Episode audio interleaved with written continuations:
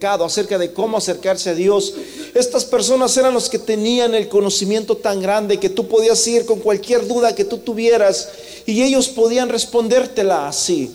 Sin embargo, se acerca a este intérprete de la ley, pero dice la Biblia que no se acercó a Jesús para preguntarle una pregunta o para saber una respuesta, sino para probarle.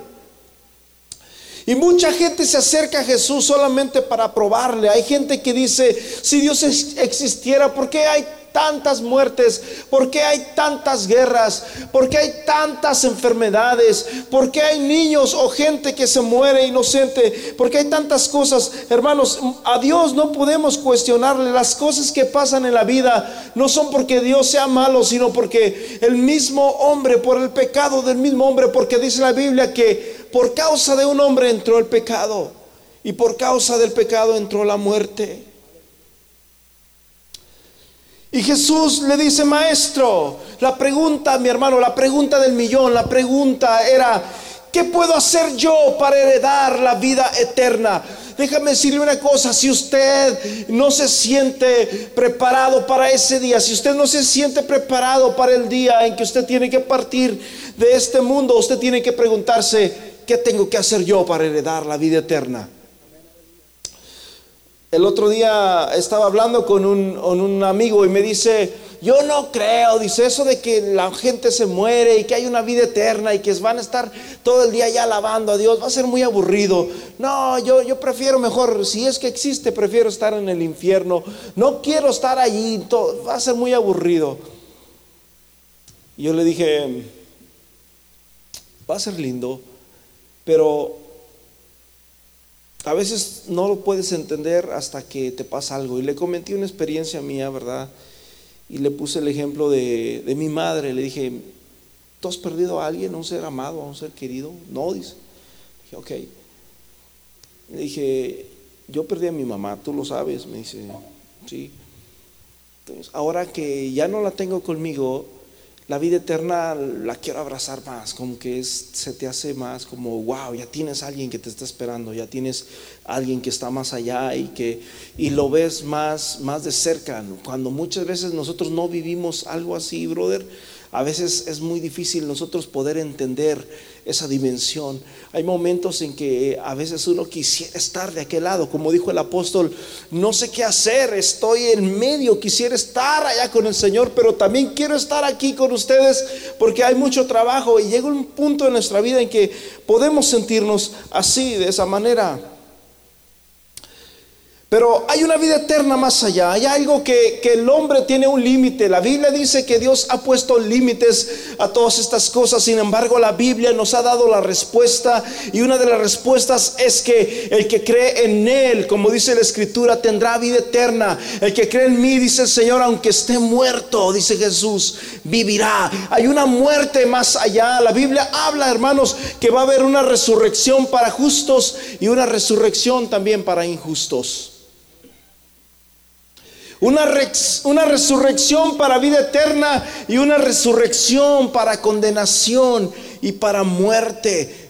Jesús habló mucho acerca de esto, dijo que va a haber un lloro inquebrantable. Jesús dijo que el gusano no muere.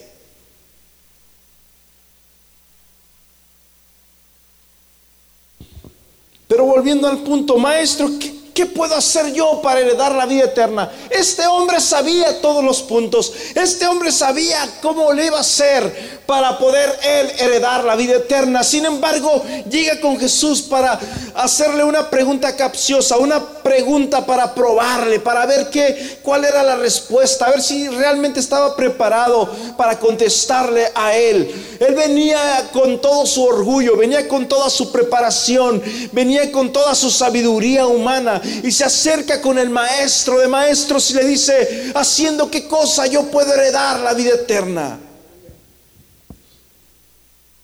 Jesús le dice, ¿qué está escrito? ¿Qué es lo que dice las escrituras? ¿Cómo crees tú que dice las escrituras? Y le dice, hermanos, resumido esto de esta manera. Y aquel dijo, amarás al Señor tu Dios con todo tu corazón. ¿Cuál es el primer mandamiento que hay en la Biblia? El primer mandamiento, mis hermanos, es amar a Dios con todo tu corazón, con todas tus fuerzas, con toda... Alguien aquí ama a Dios con todo su corazón. Y el segundo mandamiento es similar. Y este hombre lo dijo, los dijo juntos, ¿verdad? Amarás al Señor tu Dios con todo tu corazón, con toda tu alma y con todas tus fuerzas y con toda tu mente. Y luego dice, y a tu prójimo como a ti mismo. ¿Cuántos se aman a sí mismos? Cuando salimos de aquí, mi hermano, yo creo que la mayoría de nosotros ah, no vamos a ir a comer a un restaurante que no nos gusta o comer algo que no nos gusta este, cuando vas a la tienda, a la gasolinera y quieres comprarte una soda, quieres comprarte algo para tomar, tú vas y miras y ves algo que, que, te vaya a gustar a ti mismo, amén. Algo que, se acomode a tu personalidad, algo que te haga sentir bien, algo que, que lo puedas disfrutar porque tú te amas. Y aquí la Biblia está diciendo, este hombre está diciendo, amarás a tu prójimo como a ti mismo. ¿Alguien aquí ha amado a su prójimo alguna vez? ¿Qué significa amar a su prójimo como a ti mismo? Y esa fue la pregunta que Jesús le contestó a este hombre. Y luego le dijo, bien ha respondido, haz esto y vas a vivir. Haz esto y vas a encontrar la vida eterna. No tienes que hacer tantas cosas más. Simplemente ama a Dios con todo tu corazón Ama a tu prójimo como a ti mismo y vas a heredar la vida eterna. Pero él, queriendo justificarse a sí mismo, dijo a Jesús, ¿quién es mi prójimo? Jesús le dijo, hermanos, una historia que es la historia del buen samaritano.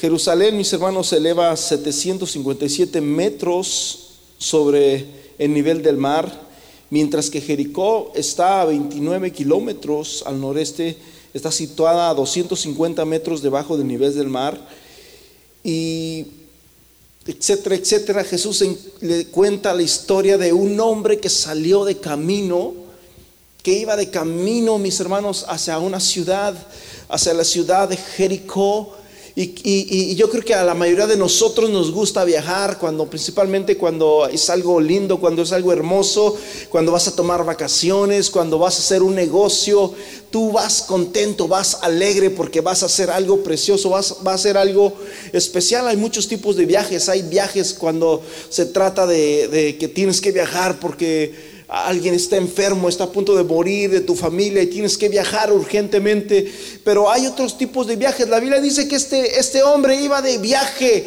iba de camino, pero cuando iba en el camino se encontró con los ladrones, se encontró con personas, mis hermanos, que, eran malos, iba por un camino peligroso. Y cuando iba por ese camino peligroso, dice la Biblia que aquellos ladrones lo despojaron y lo hirieron hasta la muerte. Lo dejaron medio muerto. Diga conmigo, medio muerto.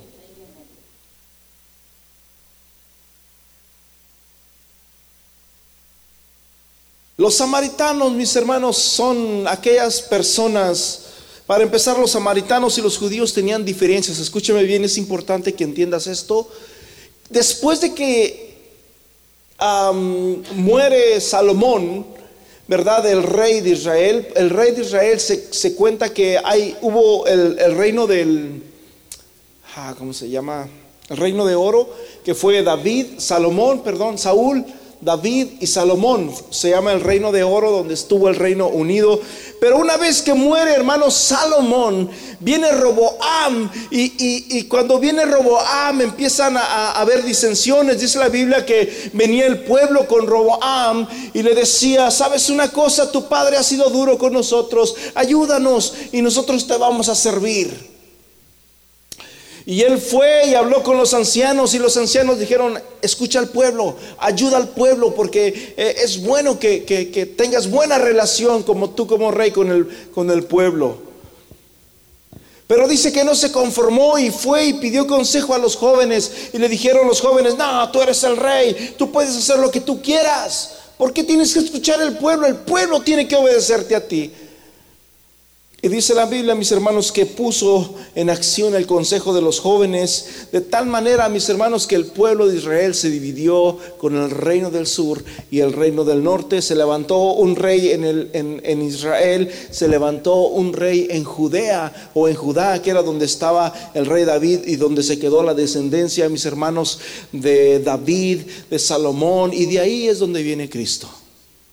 La Biblia dice que la salvación viene de los judíos. Entonces esa es la razón. Cuando de repente, mis hermanos, eh, el pueblo Israel estaba unido, ellos podían ah, disfrutar juntos, pero cuando se dividen las dos naciones y se separan, una para el norte y otra para el sur, la Biblia dice que, que empezaron a, tener resentimiento, ya que los, los judíos se quedaron a... perdón, eh, los, judíos sí se quedaron con, el templo de Salomón. Y, el pueblo de Israel, que vienen siendo los samaritanos, se quedaron allá con el monte donde, eh, donde Dios hablaba con Moisés. Así que esa es la razón por la cual cuando Jesús está hablando con la samaritana, dice la Biblia que la samaritana le dice, ustedes dicen que para adorar a Dios hay que hacerlo ahí en ese templo. Pero nosotros decimos que para adorar a Dios hay que hacerlo acá en el monte, donde Dios descendía, donde Dios hablaba con Moisés y donde Dios mandó los mandamientos ahí. Y Jesús le dice, mujer, de cierto te digo, que ni en Jerusalén, ni en este monte, sino que en todo lugar donde estén cualquiera persona y que me adore, dice el Señor, allí yo estaré. ¿Cuántos dicen amén a eso? Así que no tienes que estar en un lugar específico. Donde quiera que tú puedas adorar a Dios, Dios se va a glorificar contigo y Dios te va a hablar a ti. Y vemos que había disensiones, siempre había pleitos con el pueblo de Israel y con el pueblo judío, ya que uno decía que tenía la verdad, porque nosotros tenemos el templo y el otro decía, no, nosotros tenemos la verdad, porque nosotros estamos acá donde Dios le habló a Moisés. David fue un rey. Salomón fue un rey. Sin embargo, Moisés, mis hermanos, Moisés es muy grande. No solamente en el pueblo de Israel, no solamente en el pueblo judío, no solamente, sino en muchas naciones consideran a Moisés como un gran profeta. Y ese era el pleito que había entre ellos dos, de tal manera de que no se amaban, no se querían, no, no había una relación entre ellos. Y Jesús le cuenta la historia. ¿Quién es mi prójimo? Y dice la Biblia que cuando aquel hombre salió de camino, y empezó a oscurecerse, dijo, oh no, ya viene la oscuridad, ya viene la noche. Y empezaron a pasar los viajeros y dijeron, es un camino muy peligroso, apúrate para que puedas llegar a la ciudad. Ten cuidado porque la semana pasada aquí asaltaron a una persona. Ten, cuidado, es muy tarde para que viajes. Sin embargo, este hombre estaba apurado para llegar y dice la Biblia que llegaron los hombres malos, los hombres sanguinarios, los, hombres a que llegaron y se aparecieron y lo robaron y lo dejaron medio herido. Muchas gracias, Mimi. Lo dejaron, hermanos, medio muerto. ¿Qué significa medio muerto? A ver. Inconsciente. Inconsciente.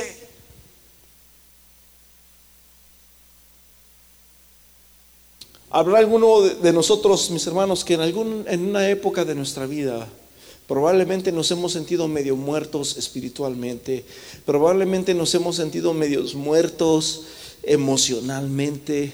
¿Qué tienes? ¿Qué te pasa? No sé. Probablemente nos hemos sentido medios muertos, hermanos, financieramente o, en muchas áreas de nuestra vida nos hemos sentido probablemente medios muertos. Sentimos que, que, ya no podemos avanzar, que nadie puede ayudarnos. Sentimos que, necesitamos ayuda urgentemente. Pero dice la Biblia que mientras estaba este hombre ahí, hermanos, ahí es contado, ahí acostado, ahí tirado, en el versículo 30 Respondió Jesús y dijo, un hombre descendía de Jerusalén a, a Jericó. Oh, perdón. Versículo 31. Y aconteció que descendió un sacerdote por aquel camino y viéndole pasó, ¿de qué? Largo. El sacerdote era el, el que ministraba en, en la iglesia, era el pastor. Y dice que cuando pasó aquel pastor, aquel sacerdote, mis hermanos, por el camino, no lo miró. ¿Sí? Dice que lo miró. Lo miró que estaba ahí sufriendo, lo miró que estaba ahí agonizando, lo miró que, necesitaba su ayuda, pero probablemente pensó y dijo, ah, ah, se me hace que los ladrones están por aquí cerca. No, yo no lo voy a ayudar porque me va a pasar lo mismo que a él. Probablemente tenía una agenda muy apretada y dijo, no, yo tengo que, llegar a hacer el servicio a mi iglesia. Y, dice la Biblia que pasó de largo.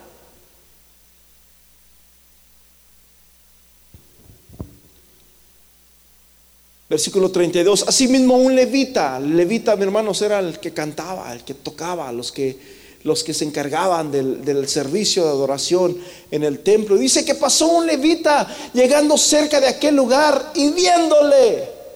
¿Qué dice? Pasó de largo.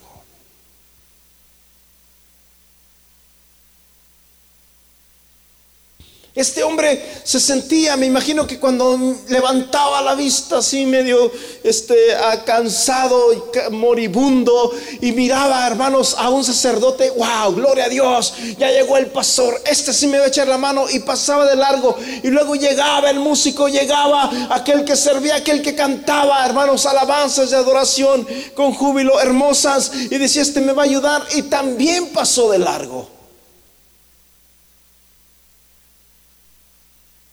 Pero un samaritano,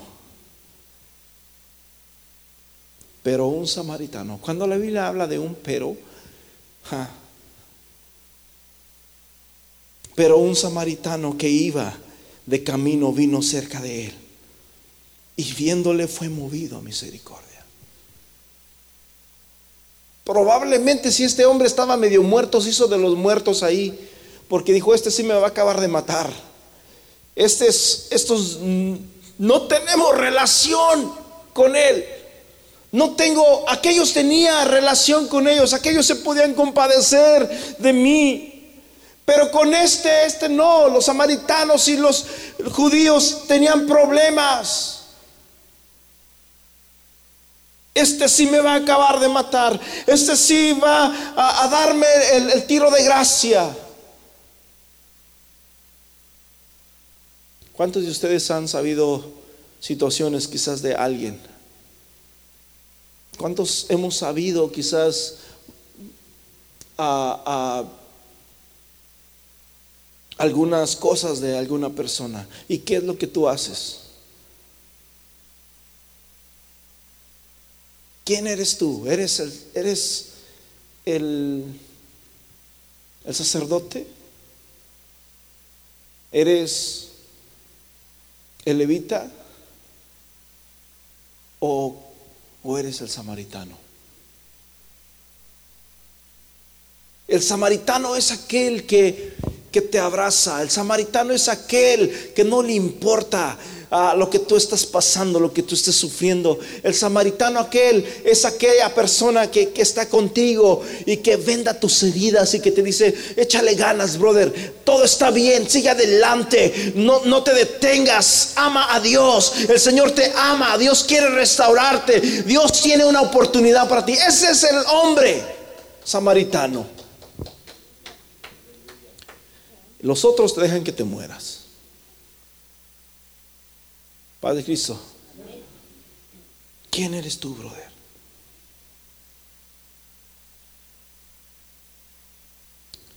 ¿Dónde estás tú? ¿Quién eres tú de estos?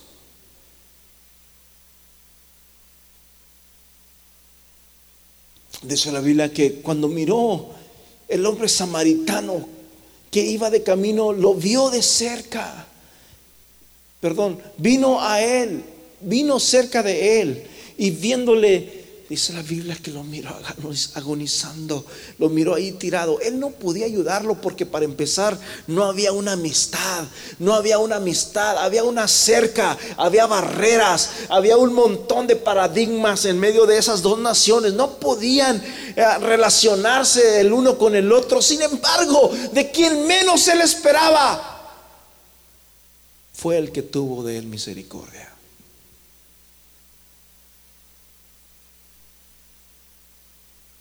La Biblia dice, mis hermanos, y aquí va un significado muy precioso,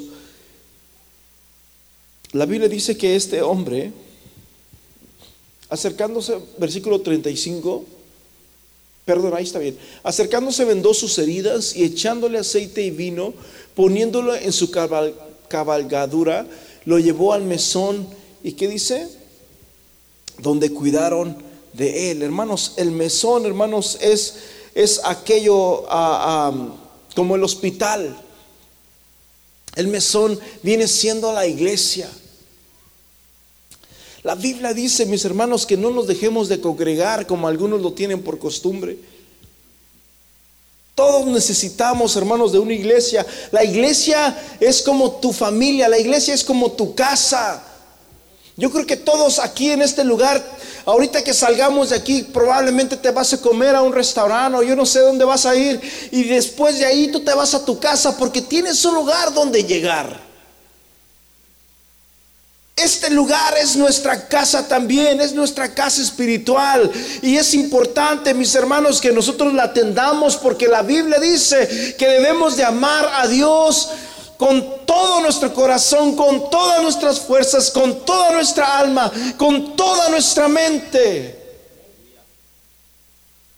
Lo primero, hermanos, que debemos de poner en nuestra vida es primeramente a Dios. Y esto fue lo que hizo este hombre. Aquel hombre agarró a aquel, aquel hombre que estaba herido no podía moverse, no podía caminar, estaba a punto de morir. Lo agarró, lo puso en sus hombros, lo subió arriba de su, de su asno, yo no sé, y lo llevó, mis hermanos, allá al mesón, lo llevó al hospital, lo llevó, mis hermanos, a la iglesia, para que aquel hombre fuera nuevamente reparado y, y volviese a tomar fuerza. Dice la Biblia que puso vino y aceite Y el vino y el aceite, mis hermanos, representan al Espíritu Santo.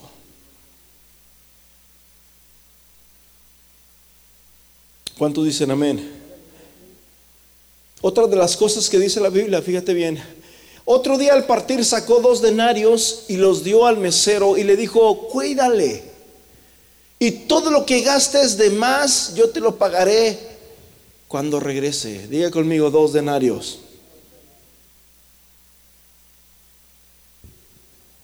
La Biblia dice, porque el Hijo del Hombre, hablando de Jesús, vino para salvar lo que se había, vino a buscar y a salvar lo que se había perdido.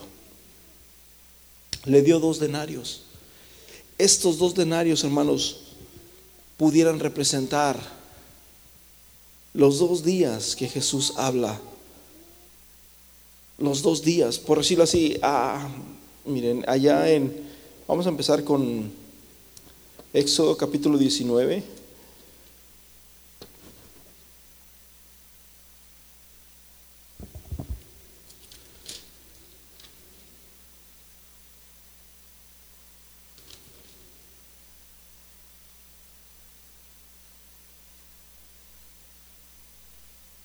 Aleluya. Pueden decir amén cuando lo tengan. Amén. Muy bien. Ah.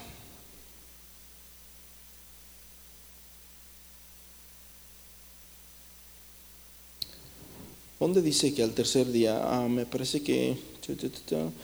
Versículo 10, Éxodo 19, 10. Y Jehová dijo a Moisés, ve al pueblo y santifícalos hoy y mañana y laven sus vestidos y estén preparados para el día tercero, porque el tercer día el Señor descenderá delante de sus ojos y todo el pueblo y, y sobre todo el pueblo sobre el monte Sinaí.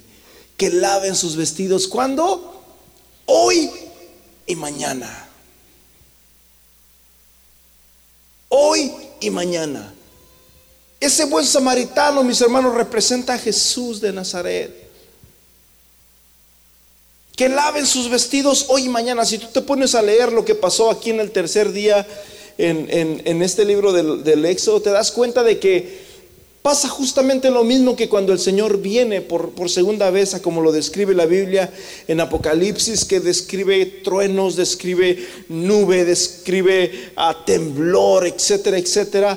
Lo mismo que cuando el Señor aparezca por segunda vez, aquí aparece, pero Dios le dijo, dile al pueblo que se preparen de aquí al año que entra, o, o dile al pueblo que se preparen de aquí a ocho días, no, hoy y mañana. A veces Dios no nos pide, la Biblia dice que Dios no nos pide cargas o no nos pone cargas más pesadas de las que nosotros podamos llevar. Solamente Dios nos pone cargas para hoy y para mañana. No estés pensando en, en, la semana que entra, no estés pensando en el año que entra. Solamente, mis hermanos, concéntrate en serle fiel a Dios hoy. Para que mañana no vayas a caer. Santifica al pueblo hoy y mañana y laven sus vestidos. En Lucas capítulo 13, versículo 32, Lucas capítulo 13, versículo 32 dice de, esta, de esta manera.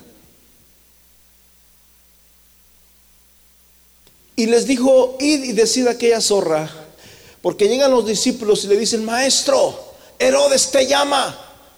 Herodes era el, patriarca, era el rey. Y Jesús les dijo, y decid aquella zorra, he aquí hecho fuera demonios y hago curaciones. ¿Cuándo? Hoy y mañana. Y al tercer día termino mi obra. El buen samaritano le dijo, toma dos denarios. Un denario representa un día de salario. Le dio dos denarios para dos días. Y le dijo, si te hace falta, yo te cubro los gastos. Déjame decirle una cosa, mi hermanos, estamos en el segundo milenio. La Biblia dice en el Salmo 90 que un día para el Señor son como mil años y mil años son como un día. También dice en segunda de Pedro capítulo, se me fue. A ver, déjense lo busco que no piensen que les estoy mintiendo. ¿Lo quieren ver? Aleluya. Ok. Ya estamos, hermanos, a, a, las puertas. Ya estamos, hermanos, a las puertas. En 2 de Pedro capítulo 3.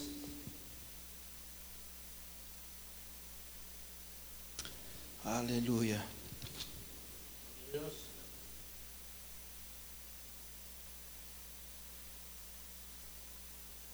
Wow, no lo encuentro. Ocho. Mas, oh, amados, no ignoréis esto, que para el Señor un día es como cuánto? Mil años. Y mil años es como un día. El Señor, este samaritano le dio dos denarios que representan el saldo, representan el saldo de un día de trabajo, un día de un día de salario y le dijo, "Aquí está para dos días." Cúbrelo. Atiéndelo por dos días. Si te hace falta, yo después te voy a pagar. Atiéndelo por dos días. Hermanos, estos son los dos días de la gracia. Estos son los dos mil años, hermanos, de la gracia. La Biblia dice que la venida del Señor nadie la sabe.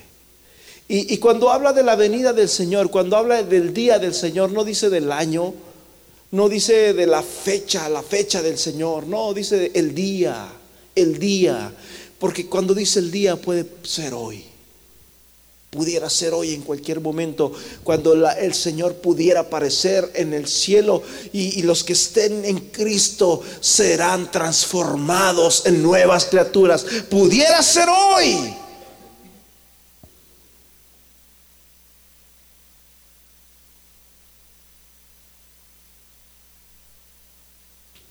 Oseas capítulo 6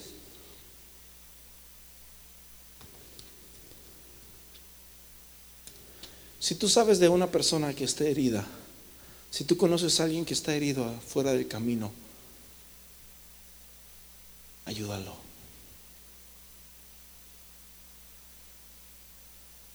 No lo acabes de matar. Anímalo. La Biblia dice que la palabra de Dios es medicina para el alma. Inyéctale, mis hermanos, la palabra de Dios. Venid y volvamos al Señor porque Él arrebató. ¿Y qué dice? Y nos curará. Cuando tú arrebatas algo, mis hermanos, no es algo muy agradable, es algo que, lo, lo quitas y probablemente hasta te puede lastimar. Y nos curará, hirió pero nos va a vendar. Venid, venid, vengan, venid, vengan, volvámonos a Dios. Si tú te sientes quebrantado, si tú te sientes, mis hermanos, que, probablemente estás como aquel hombre moribundo, ven, vuélvete al Señor, porque sí, probablemente te sientes arrebatado, te sientes herido, te sientes uh, frustrado, sientes que ya no le, ves vida, no ves futuro para tu vida.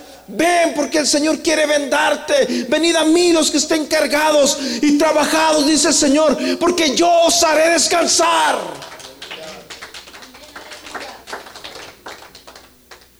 Ven a Dios. Cuando eh, el el hombre sabio habla a, los cantares y que está hablándole, ven a mí, paloma mía, sal de la peña, la, paloma, aquella mujer pareciera que, que estaba envuelta, estaba detrás de una roca y no quería acercarse porque tenía miedo acercarse a él. No tengas miedo, salid de la roca, venid a mí. Y muchas veces como iglesia estamos así. El Señor dice, vengan, yo quiero sanarte, yo quiero sanar tu corazón. Y a veces nos cuesta venir al altar. Nos cuesta venir a la iglesia.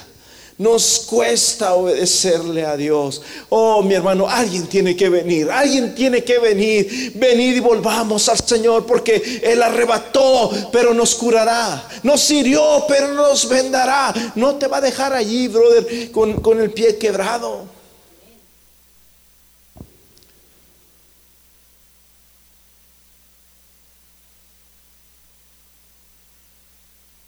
Versículo 2 dice,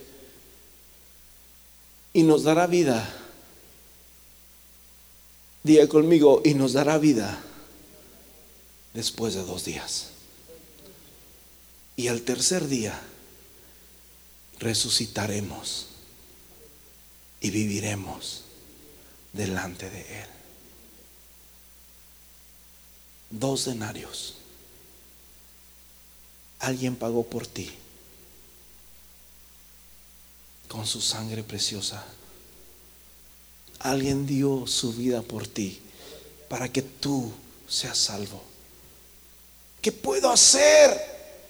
¿Qué debo de hacer yo para encontrar la vida eterna? Le dice este hombre.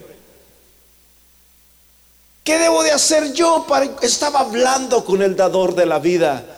Estaba hablando, mis hermanos, con el autor de la salvación, con el con el maestro de maestros, estaba hablando, hermanos, con el Mesías, estaba hablando, mis hermanos, con el Cristo resucitado. Y este hombre, a pesar de que era un intérprete de la ley, sus ojos estaban vendados, no se daba cuenta quién estaba delante de él. Yo no sé si alguien se da cuenta quién está aquí en este día. Yo no sé si alguien se da cuenta quién es ese hombre poderoso, quién es este que aún el mar y los vientos le obedecen. Isaías 55, 6 dice, buscad al Señor. Buscad. Buscad al Señor mientras puede ser hallado. Llamadle, Señor, ¿dónde está? Señor, perdóname. Alguien tiene que decirle a Dios, Señor, perdóname porque te he fallado. Buscad al Señor. Cuando tú buscas algo es porque no lo tienes. Yo no voy a buscar las llaves porque las tengo conmigo. Pero cuando no las encuentro, las ando buscando por todos lados. Y si tú sientes, mis hermanos, que estás alejado de Dios, no es que Dios se haya alejado de ti. Nosotros somos los que nos alejamos de Dios. Y dice la Biblia, buscad al Señor mientras puede ser hallado. Y no significa de que Dios esté perdido, nosotros somos los que estamos perdidos. Llamadle, llamadle entre tanto que Él está cercano. Hoy es el día de salvación. Este mensaje es para ti. Este mensaje es para aquellos que se sienten que, que, que, de esta no se levantan. Este mensaje es para aquellos que sienten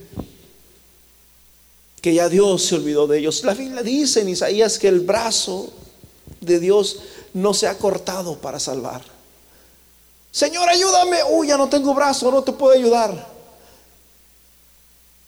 El brazo del Señor no se ha cortado, sigue sosteniendo. El Salmo 37 dice que el Señor sostiene a los que caen y levanta a los que caen. Dios es un Dios de oportunidades. Dios es un Dios de nuevas oportunidades. Dios es un Dios que quiere cambiar tu vida. Tienes que dejarte cambiar, mi hermano. Tienes que dejarte moldear, poner. Tienes que dejarte vendar por él. No es tan fácil ir al médico cuando estás enfermo. El médico te va a agarrar y va a agarrar tu brazo, va a agarrar tu pierna, va a agarrar tu cuerpo y tú vas a decir, oh, me duele. pero lo hace por tu bien, lo hace por tu sanidad. No lo hace por lastimarte, lo hace por tu sanidad.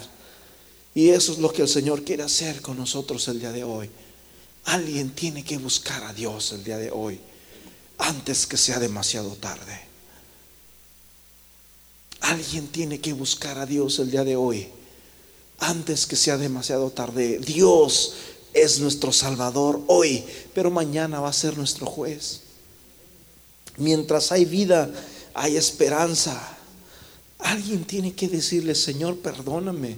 Señor, yo te he fallado, Señor, no, no, he andado conforme a tu voluntad, Señor, perdóname porque no te he servido como, como he querido, no he hecho lo que tú quieres que sea, no he sido la persona que tú quieres que sea, perdóname, Señor. Buscad, buscad al Señor. Buscad al Señor. En Isaías capítulo 1 se me vino una escritura a mi mente, una escritura muy hermosa. Venid y volvamos al Señor porque Él arrebató y nos curará. Nos hirió y nos vendará. Isaías capítulo 1, versículo a 18 dice, venid luego, dice el Señor. Venid, vengan pronto a mí. Vengan a mí y vamos a estar a cuentas. A nadie nos gusta cuando alguien nos llama a cuentas. A nadie nos gusta cuando tenemos que dar cuentas de nuestra conducta, cuando tenemos que dar cuenta de nuestros errores, cuando tenemos que dar cuenta de nuestros pecados. No nos gusta eso. Pero dice el Señor, vengan. Vengan, dice el Señor, y estemos a cuenta. Cuando estás a cuenta es cuando se saltan las cosas también. Cuando estamos mano a mano y cuando dices, hey, ahora sí ya soy libre. Ya puedo salir con libertad. Ya puedo ahora sí comprar lo que yo quería porque ya, ya, ya arreglé lo que tenía que hacer. Ya salí de estas. Dice, si vuestros pecados fueren como la grana, como la nieve, serán emblanquecidos si fueren rojos como el carnesí, dice el Señor, vendrán a ser cual blanca lana. Dios quiere que estemos a cuenta. Dios no quiere la muerte del pecador. Dios no quiere que tú estés allí herido. No, Dios quiere darte una oportunidad el día de hoy. Dios quiere darte una oportunidad a tu vida. Vamos, si tú te sientes herido, te sientes fracasado, si tú sientes que de esta ya no te vas a levantar, dice el Señor, ten ánimo. Confía en mí, dice el Señor. Sigue adelante.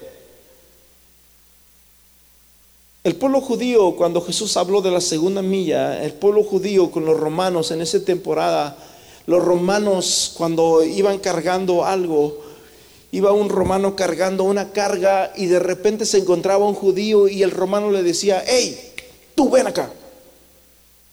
Y iba el judío, cárgame esto.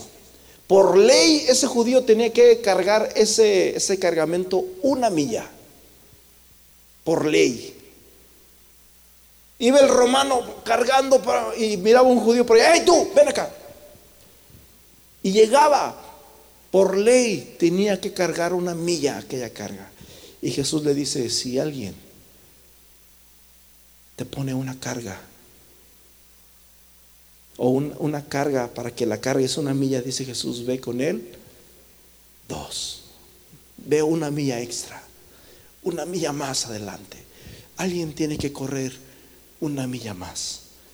Alguien tiene que correr una milla más. Alguien tiene que aprender, alguien tiene que ver que este Dios, hermanos, al que nosotros predicamos, es un Dios de amor, es un Dios de oportunidad, es un Dios que quiere que tú estés sano, que tú estés limpio. Yo te voy a invitar a que te pongas en pies en el nombre de Jesús. Si tú quieres pasar aquí, si tú sientes que hay que arreglar algo, si tú sientes que tienes que buscar a Dios con todo tu corazón, amar a Dios con todo tu corazón. Vamos, ese es el momento oportuno. Si tú conoces a una persona que está pasando, que probablemente está tirado a un lado del camino, moribundo, a punto de morir, yo te pido que tú ores por esa persona, por este matrimonio, por esta pareja, yo no sé, y que tú puedas orar en este día para que el Señor pueda levantarlos, pueda sanar sus heridas en el nombre precioso de Jesús de Nazaret. Humillamos delante de ti, Señor. Te pedimos en esta hora, Señor, que tú trabajes, Señor, en esta, eh, en esta iglesia, que trabajes, Señor, en cada uno de mis hermanos. Oh, hay oportunidad para dos días. Hay dos días de salario. Hay dos días de oportunidad. Hay dos días de gracia. En el nombre de Jesús de Nazaret, Señor, que alguien pueda entender esta palabra. Que alguien pueda entender, Señor, que ya después se acabe el saldo. Que ya después ya no va a haber para más. Solamente es para dos días.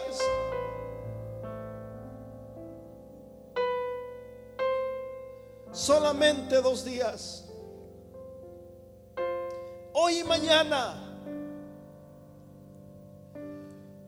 Busca al Señor mientras puede ser hallado. Hoy es el día de la oportunidad. Hoy es el día de la salvación. Hoy es el día, mis hermanos, del quebrantamiento. Hoy Dios te puede salvar. Hoy Dios puede trabajar en tu vida. Hoy Dios puede cambiar tu corazón. Hoy Dios puede cambiar ese corazón de piedra. Vamos, humíllate delante de Dios.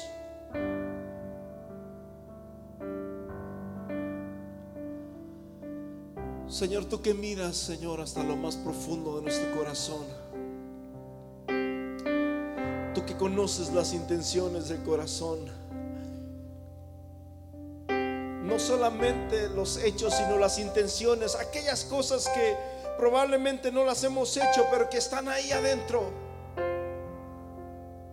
Tú las conoces. Ya sean buenas o malas intenciones, pero tú las conoces. Te pedimos que cambie nuestro corazón. Queremos usar esos dos denarios, Señor, para que tú sanes nuestras heridas. Para que sanes nuestro corazón y te podamos servir, Señor todo nuestro corazón. Para que podamos servirte, Señor, para que podamos amarte.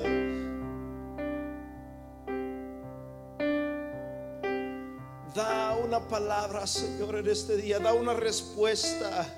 Haz un milagro, Señor. Haz un milagro. Cambia una vida tu palabra dice que cuando un pecador se arrepiente hay fiesta en el cielo. Que en este día pueda haber fiesta. Que en este día pueda haber, Señor, arrepentimiento. Que en este día pueda haber salvación.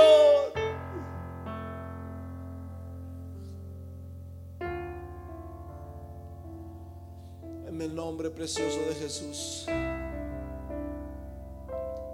En el nombre precioso de Jesús. El nombre precioso de Jesús. Tomamos, Señor. Tomamos de esa gratitud que tú hiciste por nosotros.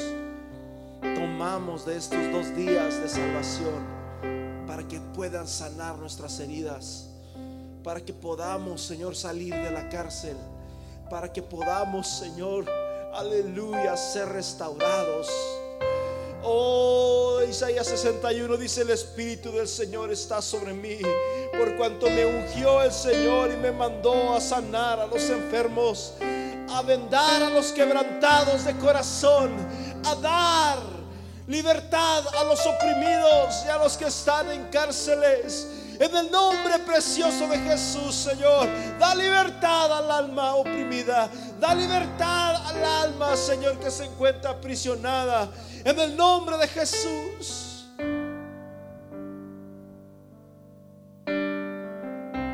Vamos, nadie te está juzgando. Ya pasó el sacerdote, ya pasó el levita. Ahora está el buen samaritano, Jesús. Ahora está el buen samaritano Jesús. Él quiere vendar tus heridas. Él quiere restaurar tu vida. Él no quiere que te encuentres así, que te quedes así. Él quiere darte vida. Él quiere darte vida eterna. Él ha dado su vida para que tú tengas vida por dos días para que tú puedas restaurar tu vida, para que puedas salir adelante, para que estés preparado para su regreso. Vamos en ese día, mi hermano, arrepiéntete, busca a Dios. Si hay algo en tu corazón que tengas que pedirle a Dios, si hay algo en tu corazón que tengas que estar a cuentas con Dios, vamos, estemos a cuentas con Dios.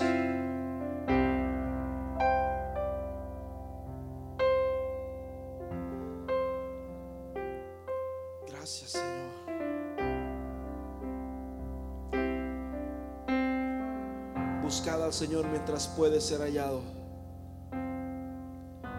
No siempre lo vamos a poder encontrar. No siempre lo vamos a poder encontrar. Hoy es el día de salvación, dice el Señor. Hoy es el día de salvación. Te levantes de este lugar siendo la misma persona. Que no te levantes de este lugar siendo la misma persona. Si te vas a levantar es porque realmente has abierto tu corazón a Dios.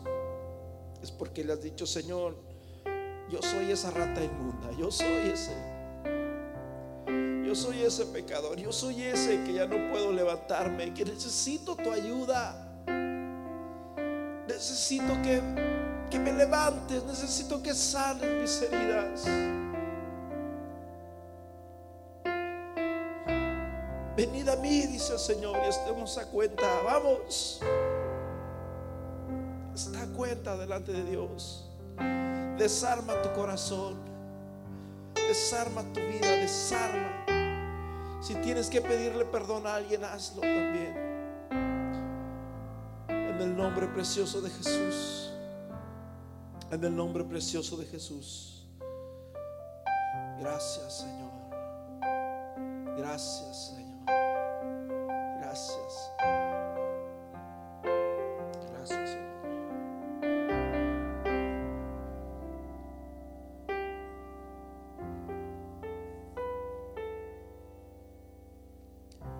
Yo creo que todos hemos conocido a una persona que está tirada a un lado del camino. A alguien que se siente confundido, alguien que dice, no sé si seguir yendo a la iglesia, no sé si continuar. Todos hemos conocido a una persona. Yo te invito para que tú hagas lo mismo que hizo este hombre samaritano.